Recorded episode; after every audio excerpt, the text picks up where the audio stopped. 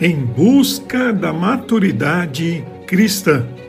Série Práticas Devocionais.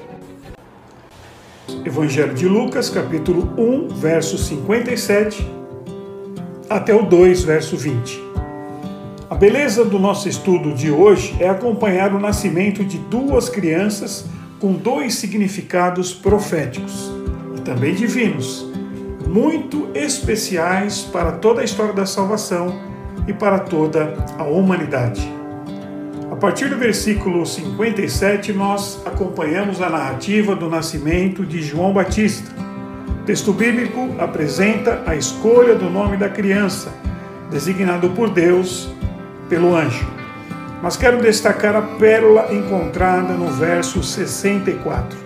Diz o texto: no mesmo instante, Zacarias voltou a falar e começou a louvar a Deus. Recordamos que Zacarias ficara mudo porque duvidou e nesse tempo que sua língua ficou presa, ele pôde repensar sua fé, se encher da graça de Deus, ao contemplar o mistério que se cumpriu na vida de sua esposa, indo além de sua incredulidade. Por isso, abre sua boca para bendizer a Deus.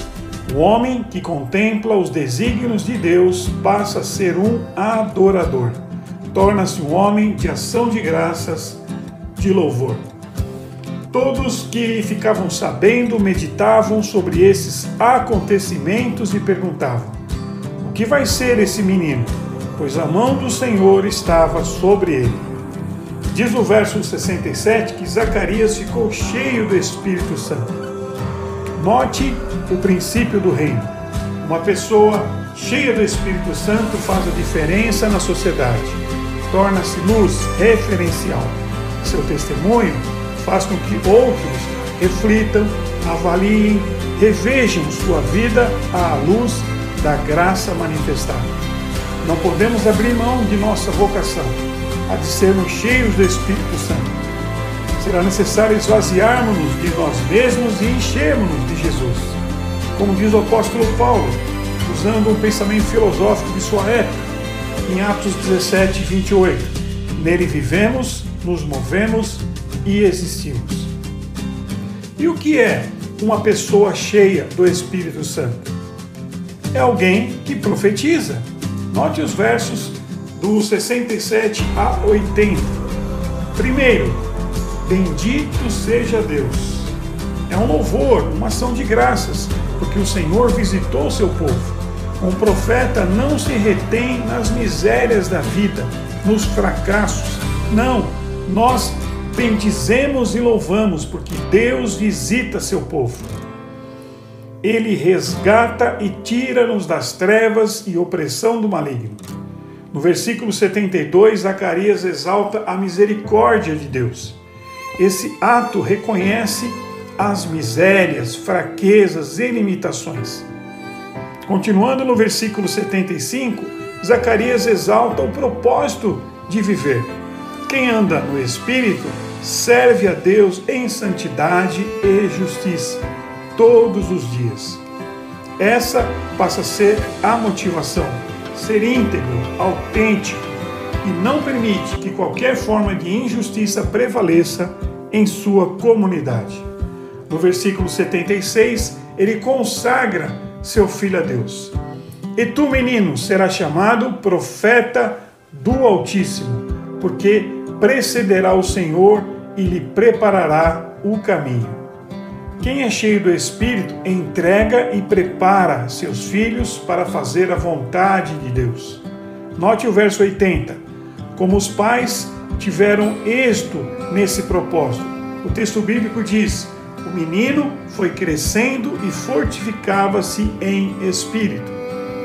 Pais fortes no espírito geram filhos fortalecidos.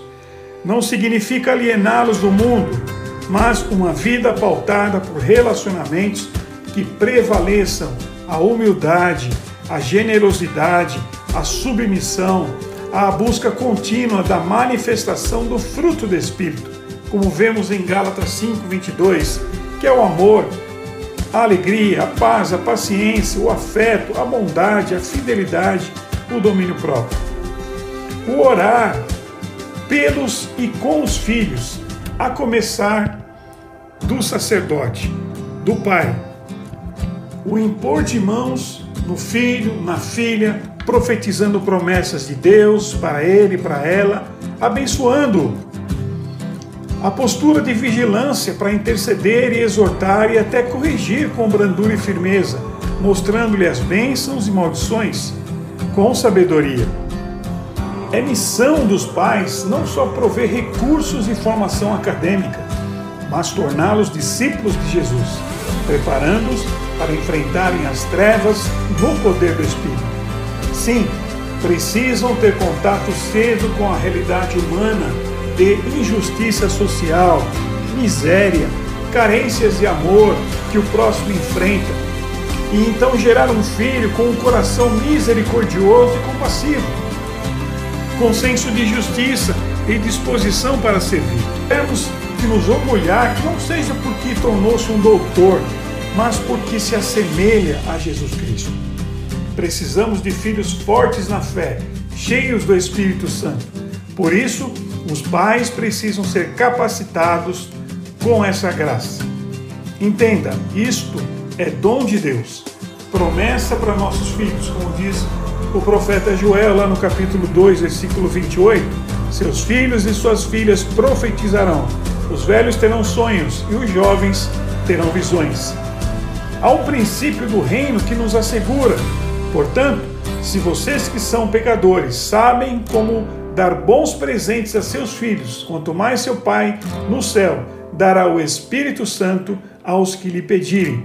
Como o próprio evangelista Lucas, lá no capítulo 11, verso 13, nos diz. Então, um alerta a todos nós: o mundo e o anticristo agem com astúcia e encantamento para com nossos filhos. Facilmente são atraídos e distanciam-se da graça de Deus. E aqui compartilham o mandamento. A noite está quase acabando e logo vem o dia. Portanto, deixem de lado as obras das trevas como se fossem roupas sujas e vistam a armadura da luz. Paulo nos alerta em Romanos 13, 12. Essa educação que propomos passa pela administração do tempo, pela disciplina, pela criatividade, diálogo e vida devocional. A partir do capítulo 2, verso 1, há toda uma narrativa do nascimento de Jesus, até no sentido histórico, inclusive. Mas a pérola do nosso coração está a partir do versículos 6 e 7 do capítulo 2. Diz o texto: E estando eles ali, chegou a hora de nascer o bebê. Ela deu à luz seu primeiro filho, um menino, e envolveu em faixas de pano e deitou numa manjedoura, porque não havia lugar para eles na hospedaria. Seus pais não encontraram lugar propício para seu filho nascer. Aqui há uma mística maravilhosa mística como espiritualidade a ser vivida, que é o despojamento. Deus encontra para seu filho pais que são despojados, simples, pobres, não só material, mas na alma, pois não têm apego a coisas materiais e sabem viver bem, com fartura e também carências. Deus é a grande riqueza. É dessa forma que nasce Jesus. Imaginar que Deus não tinha lugar para nascer é na nossa pobreza que Deus nasce. Quando nos desembaraçamos do que nos prende, é ali o lugar de Deus nascer. Cuidado com as coisas, tomando demais o espaço e o tempo do seu coração e roubando a simplicidade e a pureza que o Senhor tem oferecido. A outra pérola encontramos a partir do verso 9. Ocorre outra teofania, agora com pastores. Eram pobres, homens rústicos e simples, mas tementes a Deus. Como já estudamos, os justos sempre são visitados por Deus. É um princípio do reino. Esses recebem a alegria em seus corações, como diz o texto bíblico. A glória do Senhor refugiu ao redor deles. Mas o anjo lhes disse: Não tenham medo, tragam boas notícias que darão grande alegria a todo o povo.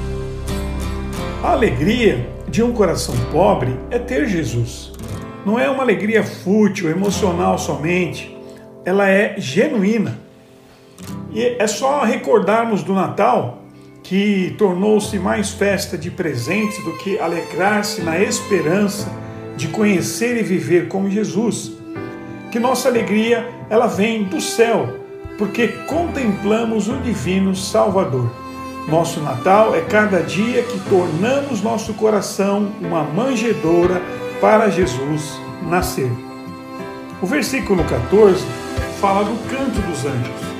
Glória a Deus nos mais altos céus e paz na terra àqueles de que Deus se agrada. Eles exaltam a Deus sem cessar. Trata-se de um princípio do reino. Seja sempre agradecido a Deus. Louve sempre, pois muitos são os benefícios que temos recebido do Senhor. Para encerrar, o verso 19 diz que Maria conservava guardava, meditava todas essas palavras no seu coração.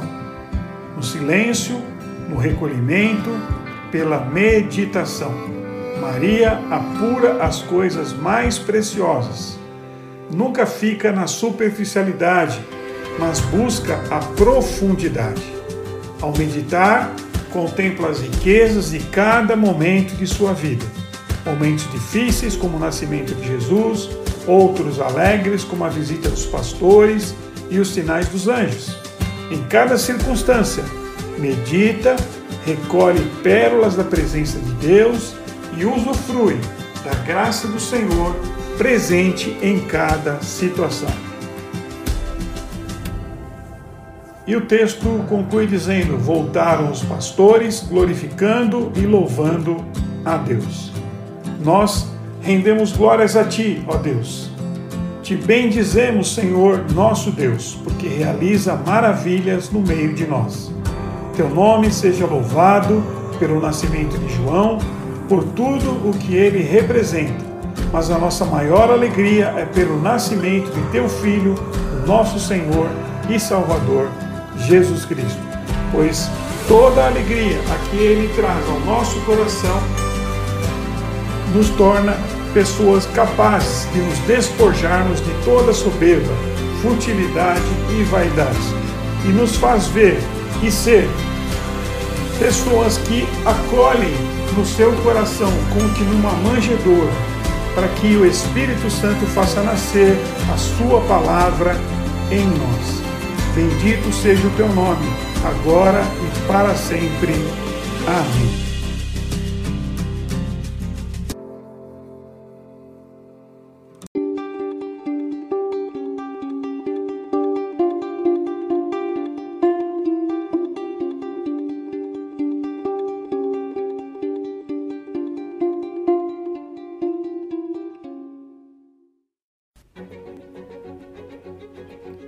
Conhecendo a fundo. Você conhece as capacidades de seus filhos? Quando ouvimos essa pergunta, logo pensamos em algum talento que nosso filho tem, certo? Mas as capacidades vão muito além disso. Precisamos oferecer capacidade física, que são criar condições favoráveis ao seu crescimento e bem-estar. Precisamos também oferecer capacidade intelectual, ensinando-lhes habilidades básicas, lógicas e conhecimentos úteis. Precisamos oferecer capacidade emocional, ensinando-lhes a lidar com o acerto, com o erro, com o fracasso e com o sucesso. Precisamos ainda oferecer capacidade moral, que é treiná-los para que possam discernir o certo do errado e ensiná-los a obedecer, a serem responsáveis e a tomarem decisões. E por último, a capacidade espiritual, que é conduzi-los ao novo nascimento e ajudá-los a desenvolver as capacidades dadas pelo Espírito Santo, ensinando a ter a sua própria vida com Deus. Quais dessas capacidades devemos priorizar em desenvolver na vida de nossos filhos? Com certeza, nenhuma delas deve ser ignorada, mas as capacidades espiritual e moral, e na primeira infância a moral mais especificamente, devem ter maior destaque.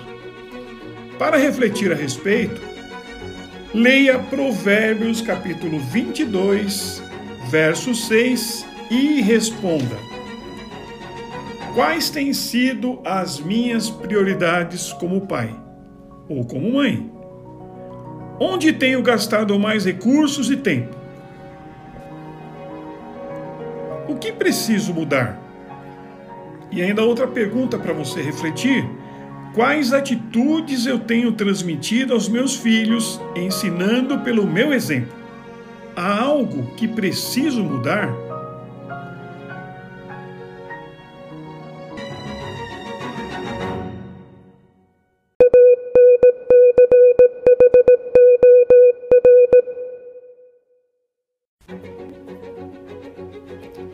Verdade para hoje. A ética do primeiro princípio se aplica desde cedo.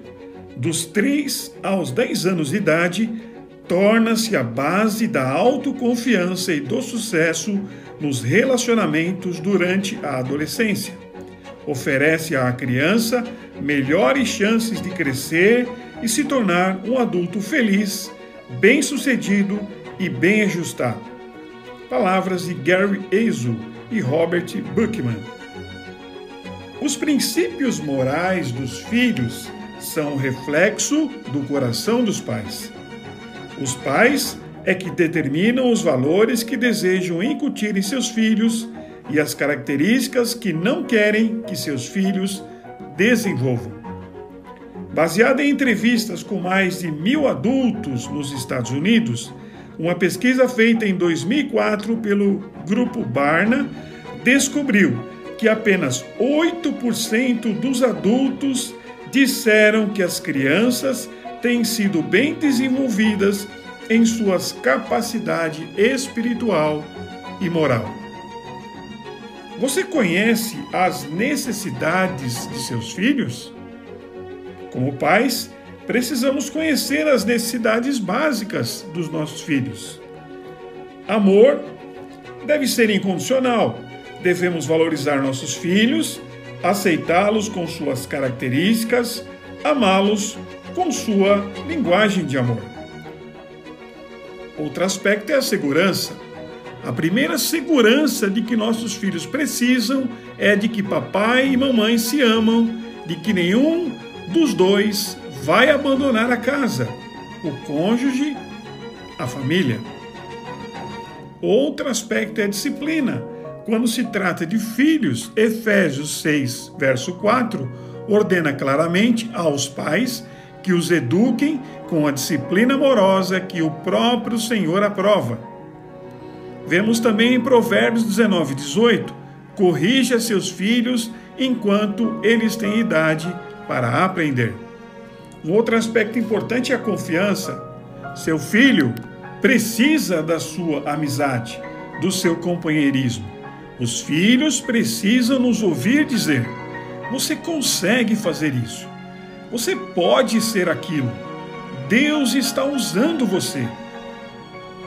E por último, um importantíssimo aspecto a ser considerado acerca das necessidades dos nossos filhos é a salvação.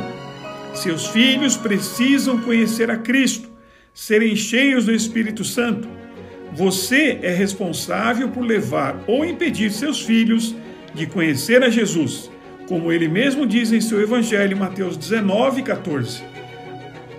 Deixai vir a mim as crianças, não as impeçais, porque o reino dos céus pertence aos que se tornam semelhantes a elas.